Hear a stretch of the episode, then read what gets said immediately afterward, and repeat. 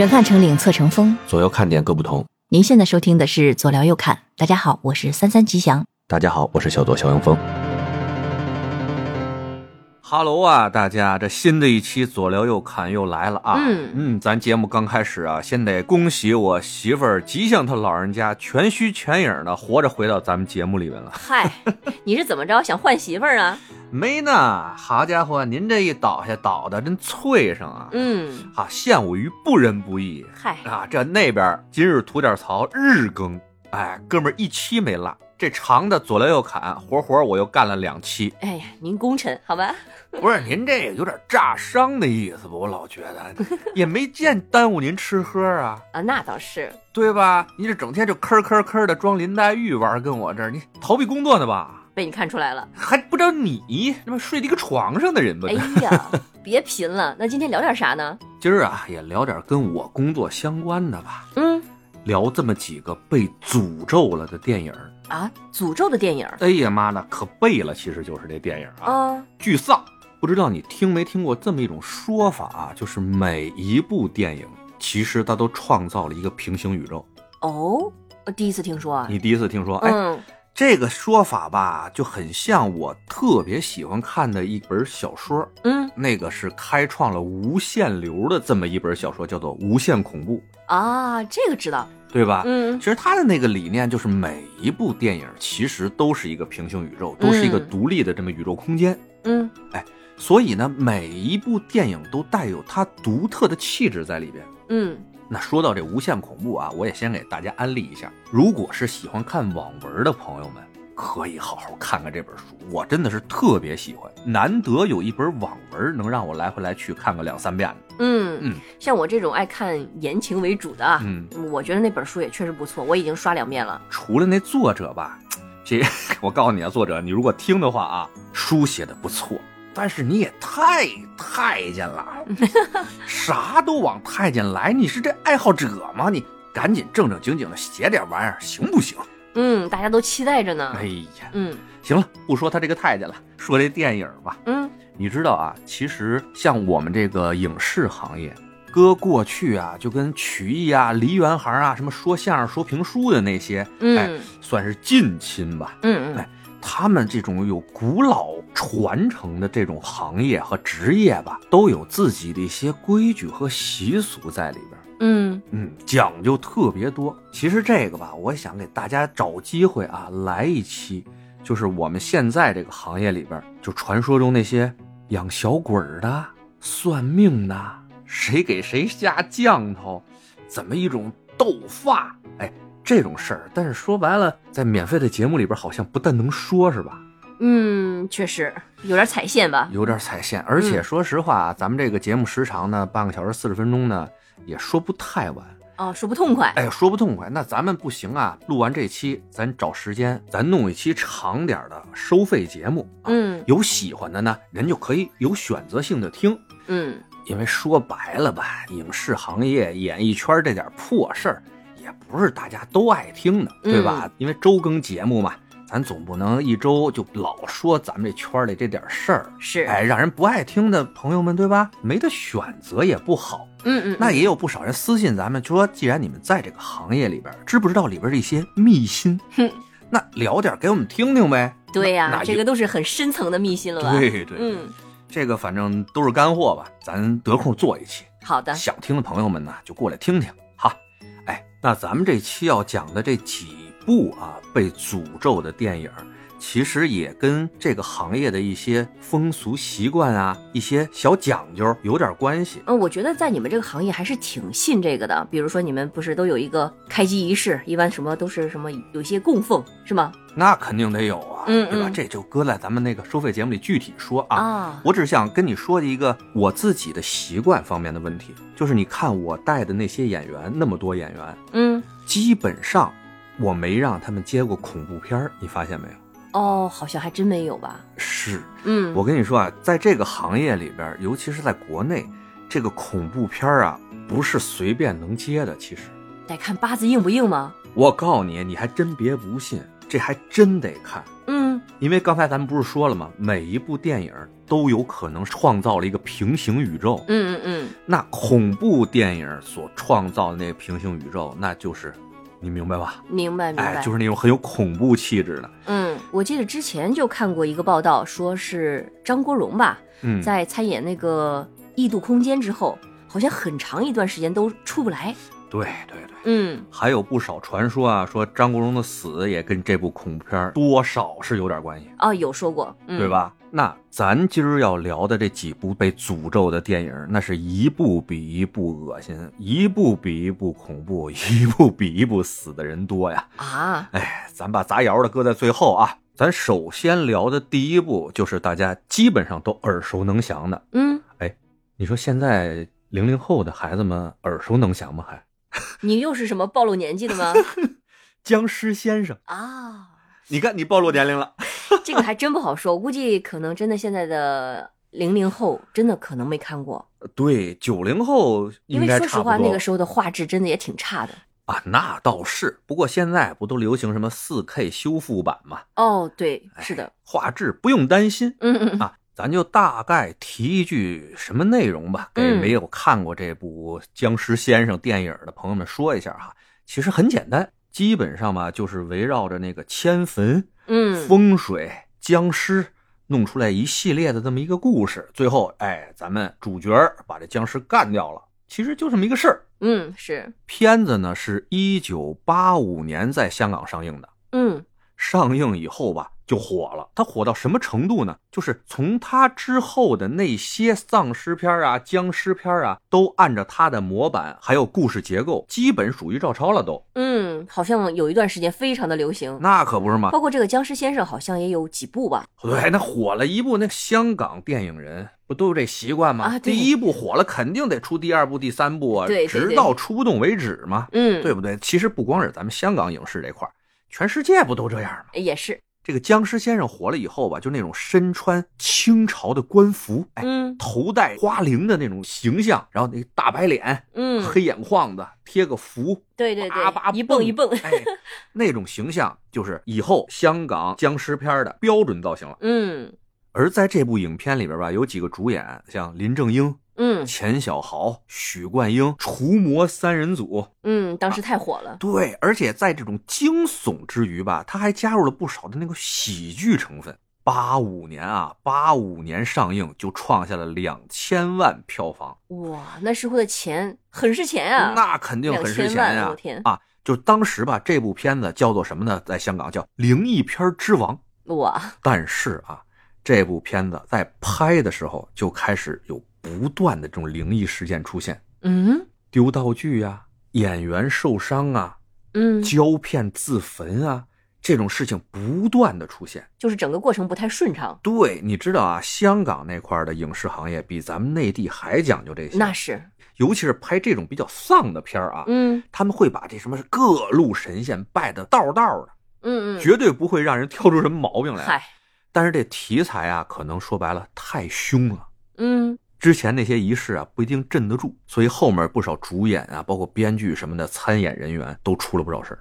哦，先说说啊，在里边扮演女鬼的香港金像奖的影后叫王小凤，就她在那部电影里边吧扮的这女鬼吧，还还多少有点美艳。哎呀，诱惑九叔徒弟那块那戏码，哎，嗯就成为这部电影里边非常经典的一幕。因为这个《僵尸先生》上映以后大获成功嘛，嗯，那这王小凤扮演的女鬼也是那种身价水涨船高，那肯定啊。后面不少的这种类似题材的戏啊，都过来找她来了，嗯，全他妈演女鬼。嗨，哎呀，这么一个影后，天天演女鬼也是够丧的，嗯，那能挣钱啊，那是啊，对吧？有钱谁不挣啊？那是，嗯，哎，这王小凤后来又接了不少这种题材的戏，也不知道是不是这种鬼片，的确是拍多了啊。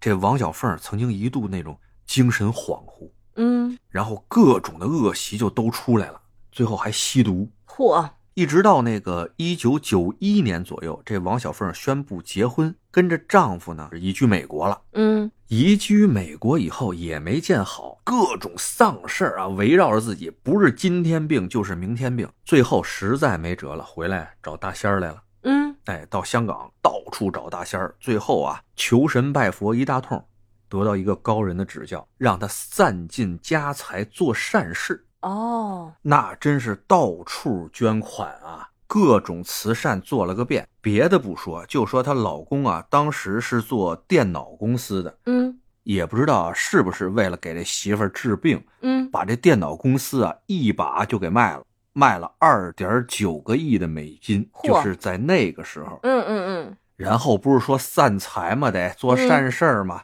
人家真够有出手的，把这二点九个亿的美金啊，自己留了一半做善事，另外一半全给公司上下一百四十多个员工给分了。嚯，这哎赶着了呀！对，就是这种散财童子的状态啊，嗯你还别说，真有用。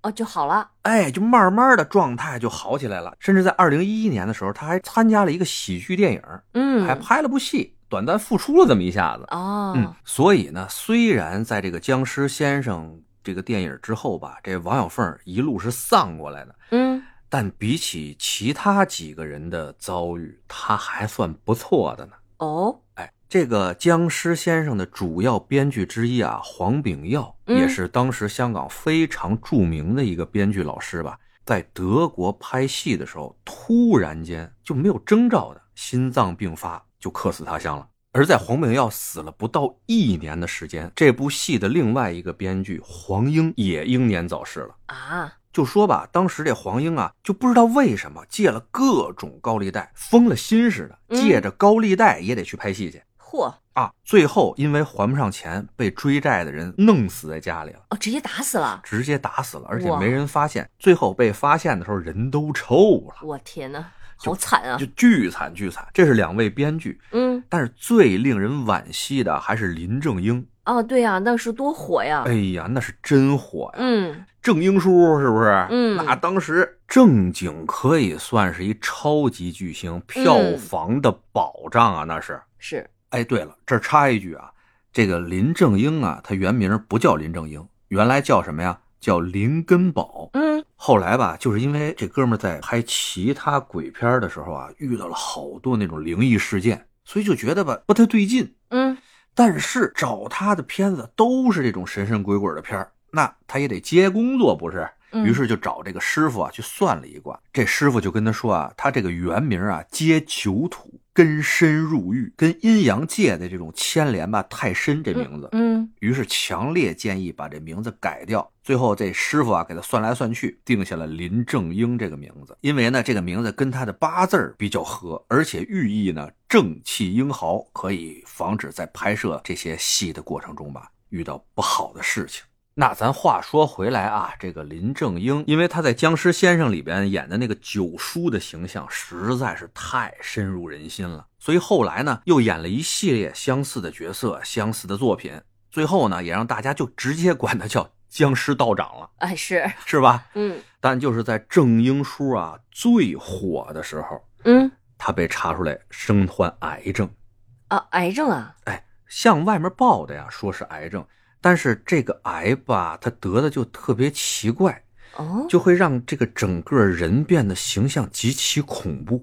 啊人的形象会变，对，就好像那种浑身烂那种感觉。但是这个消息没有太往外报啊，嗯嗯这也是听到那个香港那些狗仔放出来那个消息，爆出来的呢是肝癌晚期。嗯嗯啊，郑英叔啊，到最后啊，谁都不见了，最亲的人都不待见的，自己姑娘、自己女朋友全不见，因为什么呀？他说了，太吓人了，当时长。哦，哎天哪，对他女朋友，大家可能现在更熟悉一些啊，谁呀？石榴姐啊嗨，苑琼丹，啊苑琼丹老师，哎，嗯那是他女朋友。嗯哎反正呢，就是这个林正英在最火的时候英年早逝吧，死的时候啊，应该也就是四十四五岁左右。还真是岁数不大，那其他两位主演的，像许冠英还有钱小豪，嗯其实混的也不是太舒畅的。嗯，就像这许冠英啊，在自己那师傅林冠英死后十四年后，嗯跟师傅在同一天去世了，都是在十一月八号去世的，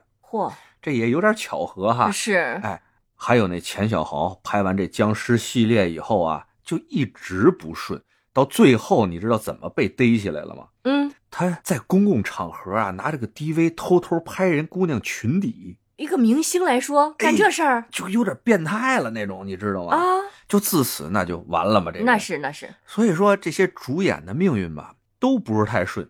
嗯，哎，那你说会不会是因为，嗯，因为咱们东方人嘛，比较相信这些神神鬼鬼的东西，所以更容易沾染上这些东西呢？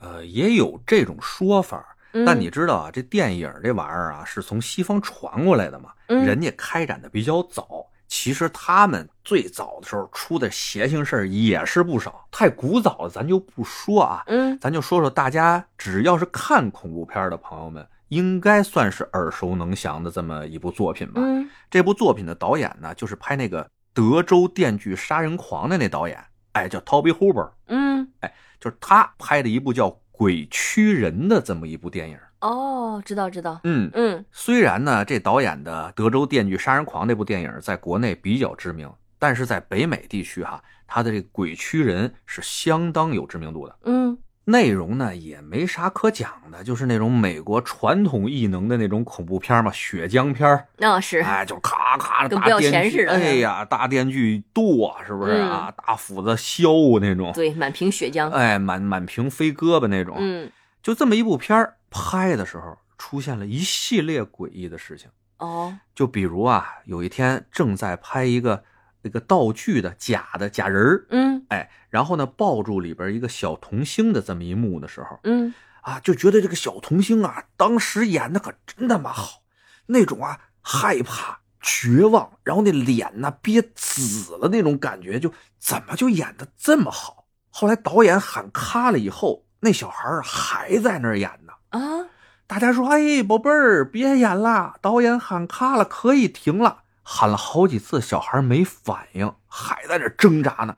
大家赶紧过去一看，你猜怎么着？嗯就是那个假人假人的胳膊不是穿着衣服呢吗？啊，整个勒着那孩子的脖子了，差点把孩子直接在现场就勒死。我的天呐，在现场就能出现这种情况？对呀、大家还以为我说这孩子演戏演的太棒了，嗯是人都演不过这孩子啊。嘿这当时就明显看着快死了，他能演出这种快死的这种劲头，谁 谁能就道具事故呗。道具事故？嗯，但是没有道理，你懂吗？就是一个假人，就是因为衣服怎么着挂在哪个钩上了，结果就越收越紧，越收越紧，差点没把这孩子就勒死在现场。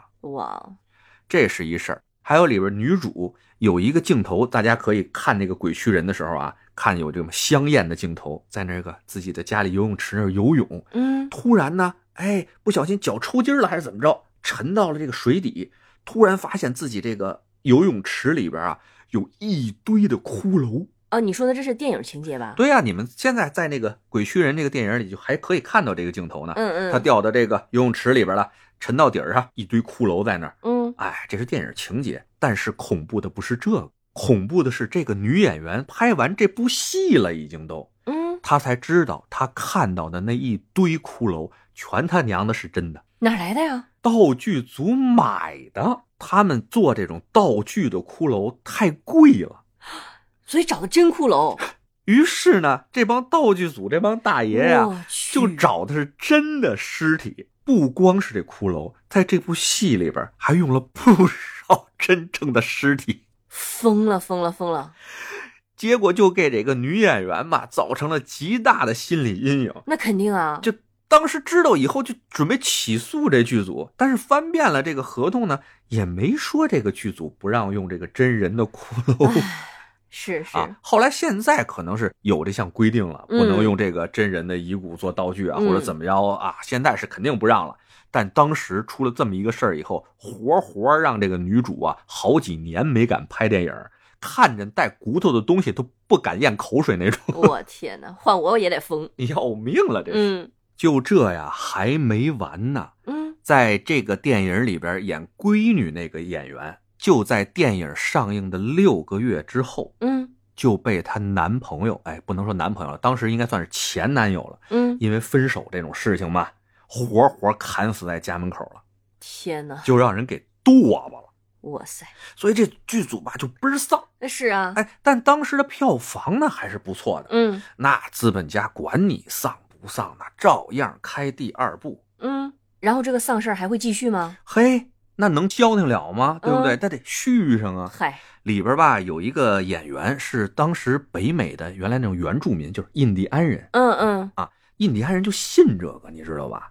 就觉得第一部出了那么多事儿，在圈里也挺有名的。嗯，而且作为主演的自己啊，听说这王八蛋剧组上个戏用真人骨头做道具这事儿，嗯，哎呀，这哥们儿就说你们这不行啊，你们这个不许再用真人骨头做道具了，要不这事儿老子真是不演。嗯，在得到了剧组的肯定以后，说我们绝对不这么干了。第一步挣钱了吗？哎，第二步我们有钱了，咱做好道具，咱不买现成人骨头。嗨，哎呀，这个主演呢，还是心里有点过意不去。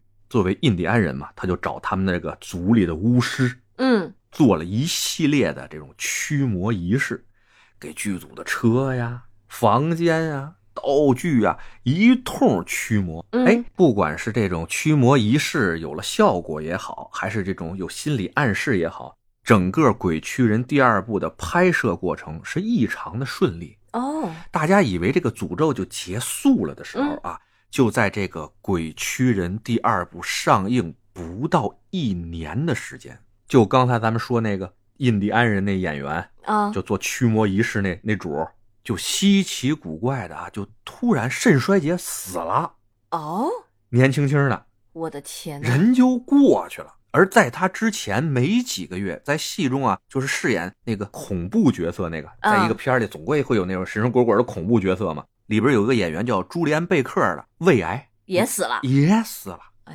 呀，这第二部哐哐又死两位吧，嗯，但是因为票房照样不错，资本家们还要拍第三部，就好多人都劝，就是真的别再拍了，这都死了多少人了。谁还敢去接这个戏啊？但是在金钱的面前，人命有的时候吧不是那么重要。嗨，大家也想了，这一剧组对吧，百来号人呢，这不才死两三个吗？一个组里边，对不对？轮也不好说，能就能轮到自己是吧？对呀、怎么那么点儿背就轮到我了？因为前两部都挣钱了，这第三部的预算非常的充足，嗯，那就摇人呗。嗯，这第三部照样的拍，嘿，不出意外的话，那肯定是要出意外的。嗯第三部上映以后，里边有一个儿童演员，当时是非常受大家欢迎的一个小孩，嗯长特漂亮嘛。嗯，就在这个《鬼驱人》第三部还没上映之前的四个月，这孩子就毫无征兆的得了一种怪病，突然猝死了。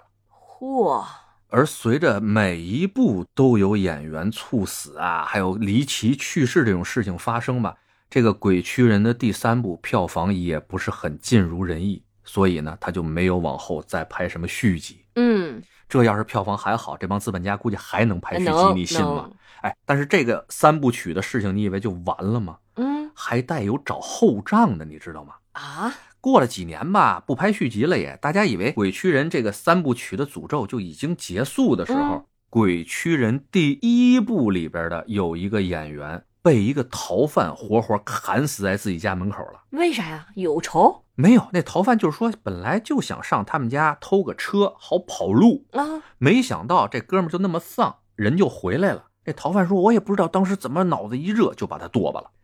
我的天呐，”你算算吧，这三步死了多少人啊？突然有种那种死神来了的感觉。哎，你跑不了，你看，嗯哎，三部完了吧，不拍第四部了吧，咱倒找茬去，嗨，又找到第一步 了。咱就干回第一部。你说这谁受得了，那是，对吧？哎，咱们前面讲了一个僵尸先生，嗯还有这鬼驱人，嗯那多少吧，它还属于那种鬼片啊、恐怖片啊，算是咱们之前刚开始说的那种比较丧的宇宙戏里边，嗯，对吧？这个咱就忍了。咱们说的最后一部，也是这个电影行业里边儿，我天，流传的最久的一部被诅咒的电影，什么呀？它是他妈一部喜剧片儿啊，喜剧片也招这个？这对吧？这上哪儿说理去？对呀、那恐怖片儿丧被诅咒，咱也就认了。谁让咱讲鬼故事吓唬人呢？对不对？是，我这想给人拍个逗乐的片儿，你们也诅咒我，这要不要人活了？这是。嗯，确实挺奇怪的。而且这个片儿啊，没有拍出来，他根本就这个片子我们看不到。看不到。它呢是作为一个最恐怖的都市传说啊，嗯在好莱坞里边基本属于那种人尽皆知、不可触碰的领域。哇，电影剧本的名字叫做《阿图克》，原著小说的名字呢叫做《无与伦比的阿图克》，说的是一个阿拉斯加这么土生土长的这么一个老农民。你知道美国阿拉斯加啊嗯，，冰天雪地的，全是你妈大木子、嗨，大 驼鹿。哇，说起驼鹿来，你知道驼鹿有多大个儿吗？那也就是正常鹿的大小嘛，顶多再大点儿。告诉你啊，身长三米开外，高也将近三米，加上它的鹿角，那就是一个小象啊，从你身边过去，看着你对呀那大驼鹿啊，都太横了啊！哎，说到哪儿了？怎么说起驼鹿来了？说起阿拉斯加来了，嗯就是说阿拉斯加这么一个土老帽，哎，到了什么纽约呀、这种大城市里边遇到的一些奇奇怪怪的事情，嗯啊，就这么一个喜剧片儿哎，本来挺好的。然后买了这部片子版权的这制片人呢，又找了一个非常优秀的编剧，嗯哎，把这个无与伦比的阿图克改成了剧本，就是叫阿图克。嗯找了呢当时非常有名的一个喜剧演员，叫做约翰贝鲁西，准备让他来主演这部电影。这个约翰贝鲁西吧，在当时的好莱坞来说啊，嗯，那真是一等一的喜剧明星，非常的抢手啊。那找他的剧本绝对不在少数嘛。那是啊就跟现在咱们这个顶流嗯，能能炒剧本了，那不只有他挑的份儿吗？他在一堆剧本里边挑来挑去，挑来挑去，就挑中了这个阿图克。嗯，看着，哎呦，真带劲啊！嗯这剧本写的，看来本儿不错。嗯，哎，人物也适合我，就他了。可就在这部电影准备开机之前的没有两个月，嗯，这个三十三岁的贝鲁西在酒店的房间里边死了。天哪，这都已经开始不拍都死。对，这没拍呢就开始死。警方一调查呢，还真不是他杀，就是自己作的，嗯吸毒过量。呵，那死就死了呗。大家刚开始呢没当回事儿，虽然是一个顶流的演员啊，因为吸毒过量去世了，这部戏呢暂时搁置了下来，但是有噱头啊，对不对？嗯啊，就比如咱们现在要拍一个什么戏，男主咔一下还是个顶流男主，咔一下死了，那大家对这个戏是不是非常关注？嗨，这个拿人命搏噱头。哎呀，，资本家嘛，他们怕啥呀？对不对？后来又经过了一系列的炒作吧，这个阿图克还是要拍下去的。那是啊。他们又找了当时呢相对来说比较年轻的喜剧演员，叫做山姆金尼森，嗯哎，劝他接下这个角色，因为这山姆啊知道这部戏之前接的那个男主嗯是这贝鲁西。虽然人死了，但人家是顶流啊！那当时顶流接的剧本能差得了吗？嗯所以山姆啊，经纪人跟他说：“哎，接这个戏，原来这个角色怎么怎么样。”一跟他说，他连剧本都没看，接必须接。嗯嗯三下五除二把这合同签完了以后，就开始拍。嗯谁想到山姆拍这个戏的时候，怎么拍怎么不顺，怎么拍怎么不顺。在这个电影开拍八天之后就叫停了，说里边各种的问题需要一一的改进。具体什么问题，片方也没往外报，这个山姆呢也没往外说。但据小道消息，嗯这个剧组在这八天的时间里，经历了一系列的诡异事件。嗯那道具汽车啊，要不然就是打不着火，嗯，要不然就是开起来刹不住。呵，剧组打的那个灯，气着咔嚓就往下掉，呀，没人招他，啪啪那儿炸。录的那个胶片呢，莫名其妙的就有的没录上，有的出现好多那种雪花啊，其他那种杂乱的影像，对焦也对不明白。还有收音呢，也经常收到一些奇奇怪怪的声音，就是反正吧，没有一项是顺利的。所以在开拍了八天之后，紧急叫停了。结果这一停啊，就停了四年。停了四年。对，不知道他们又准备什么去了，啊是不是又驱魔去了？嗨，哎，不知道，反正停了四年。到了一九九二年的时候，又要重启这个项目了。嗯那重启这个项目还是要找原来的那个男主嘛，嗯还要找山姆嘛。就在跟山姆协商重启项目的时候啊，这山姆意外离世了。这又是怎么死的呀？哎，你知道啊，一般演员在接戏的这种情况下，尤其像好莱坞，他不可能是演员自己跟导演、制片人聊去，嗯都是经纪人在聊。就在经纪人聊这个戏的时候，山姆啊一家子人出去玩去了，开着车，一帮人呢一共开了两辆车。山姆开的那辆车呀，副驾上坐着他一哥们儿，后座上坐的呢是刚结婚的媳妇儿。嗯他哥哥的那个车在后面带着一帮朋友，等于两辆车出去耍去了。嗯。就这踏踏实实正往前开呢，妈祸从天降，嗯，从对面来了一辆皮卡，咵叽就跟这个山姆的车头对头是正怼上了。啊！开车的山姆和坐前座他那哥们儿嗯，当场死亡，哇，他那媳妇儿在后面就轻微脑震荡，没点啊。啥事儿。哎，对面呢开车的是一十七岁的一个愣头青，当时啊还喝了酒了，我酒驾！哎，而且这人吧还没事儿，就受了点轻伤。天哪！更诡异的事情是什么呀？嗯，就是山姆这两辆车嘛，不是有后面那辆车看见前面车出现车祸了，赶紧救人啊，肯定。那是啊。哎，就把这山姆从车上弄下来的时候啊，就看着山姆身上没有那种明显的外伤，哦，哎，也没见血啊，是也没见哪儿好像滴了当啷的，嗯就是从车里边把他救出来的时候呢，有些晕厥嗯啊，好像昏昏沉沉的。就在大家呀呼唤他的时候啊，叫他，哎，山姆，山姆，行不行？你行不行？这山姆啊突然睁开眼，喊了两句：“我不想死，我不想死啊！”就喊了两句，哎把大家吓了一跳嗯啊，觉得，哎，你这个底气还是挺足的呀。嗯，没想到他喊完这两句以后啊，就眼睛就盯着天上，就慢慢的好像出现幻觉了一样。嗯，待了一会儿以后啊，又用极其温柔的那种声音说：“为什么？这是为什么呀？好吧，好吧，我知道了。”于是他就死了。嗯，这么诡异吗？哎，这就是当时救他的人后面他哥哥那辆车的人看到的、听到的这些现实。嗯，医生呢，最后一查呢，说是内脏破裂，哦，所以没有什么明显的外伤。嗯，内伤，哎，这山姆就这么死了。呵，这个片子还没怎么拍呢，已经死了俩男主了。哎，嗯嗯嗯，你猜片方会怎么想？他们也知道不吉利吧？